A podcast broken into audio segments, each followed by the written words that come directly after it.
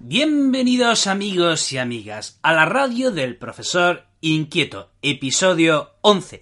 Mi nombre es Juan Jesús Pleguecelos, soy profesor de Historia de Instituto y en este podcast les propongo un espacio donde charlar, hablar, reflexionar sobre educación y sobre todo cómo podemos mejorar el sistema educativo y con ello el mundo.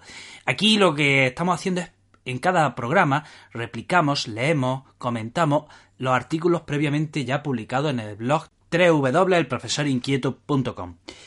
Eh, antes de empezar con el programa, te recuerdo que si te gusta la manera en que tengo de ver la educación, si te gusta la manera en que tengo de, explicar la historia, puedes escribir mi libro como una historia en Amazon. Te dejo el enlace en las notas del programa.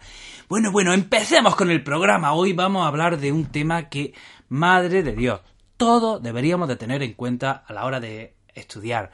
Todos deberíamos de tener en cuenta a la hora de enseñar. Yo mmm, he sido estudiante toda mi vida me gusta formarme, me gusta aprender, me gusta conocer disciplinas nuevas.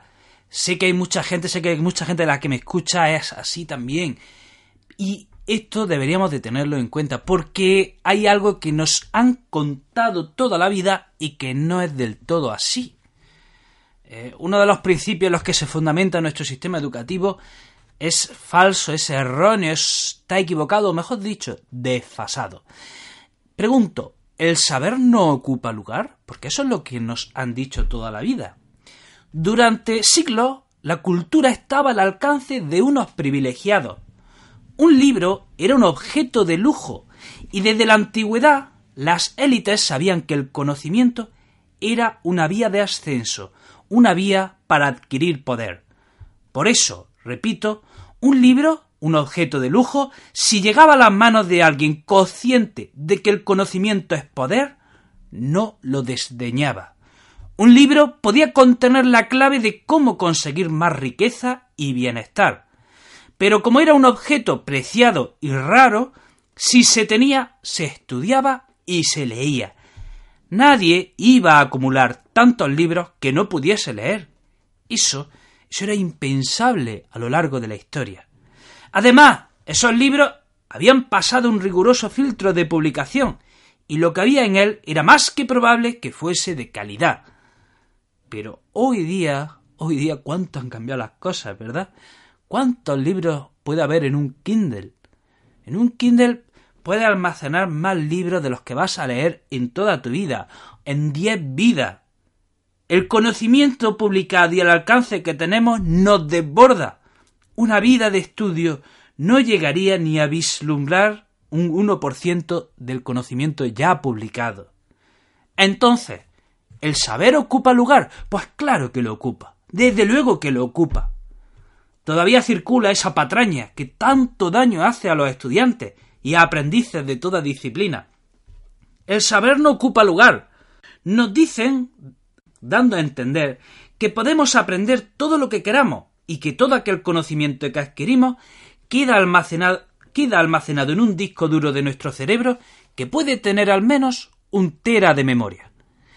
Y si creemos esta afirmación, podemos llegar a una conclusión muy peligrosa. Atención.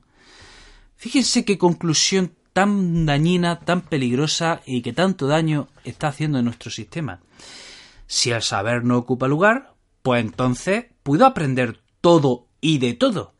Y si puedo aprenderlo todo, no tengo necesidad de discernir si el conocimiento que adquiero me es útil o no.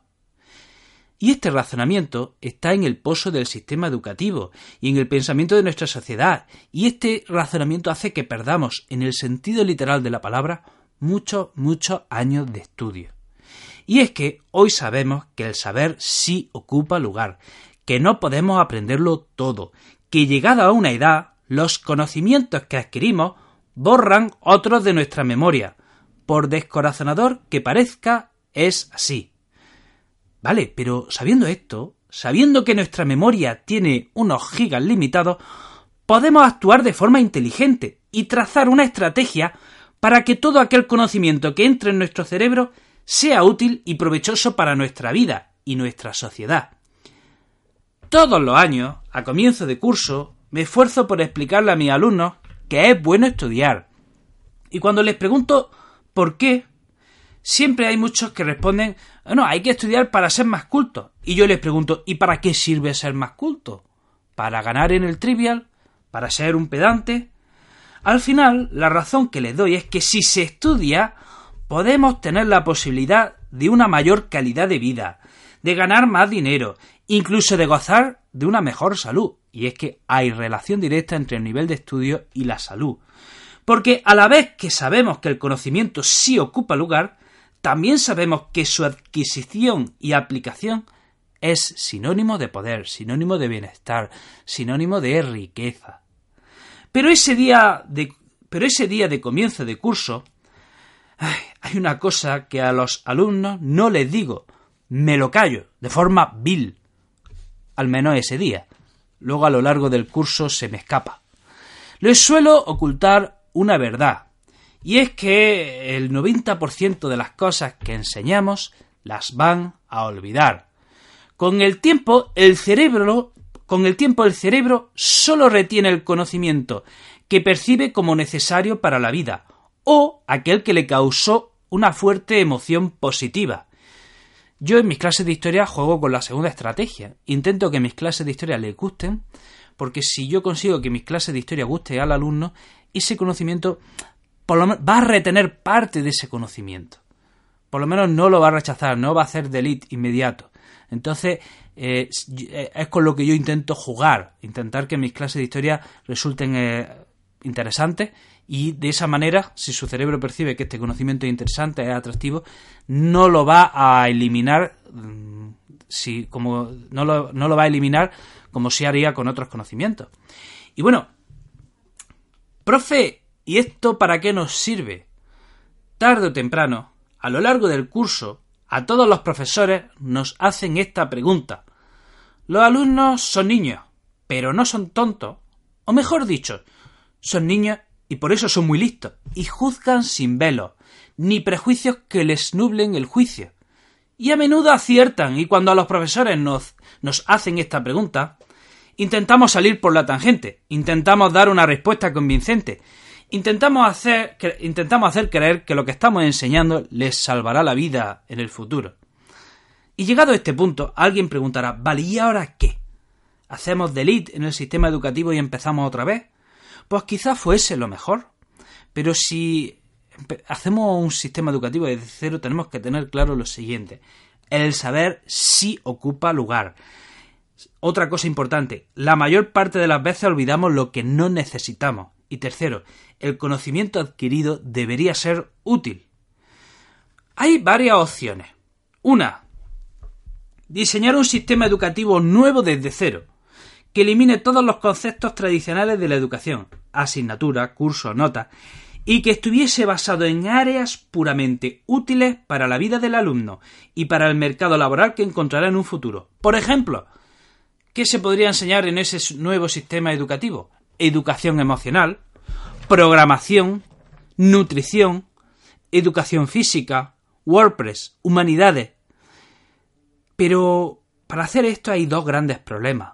Primero, nuestros políticos, la mayoría están cazando moscas. Y cuando tocan el tema de la, educación es para hacer demagogia, populismo o meter la pata. Y a menudo las tres cosas a la vez. Y segundo problema, ¿qué hacemos con todos los profesores ya contratados? ¿Les obligamos a que se formen en, algo totalmente distinto para lo que han estudiado? Y aquí está la segunda opción, que es la, más realista y la que podemos aplicar ya o la que estamos ya aplicando.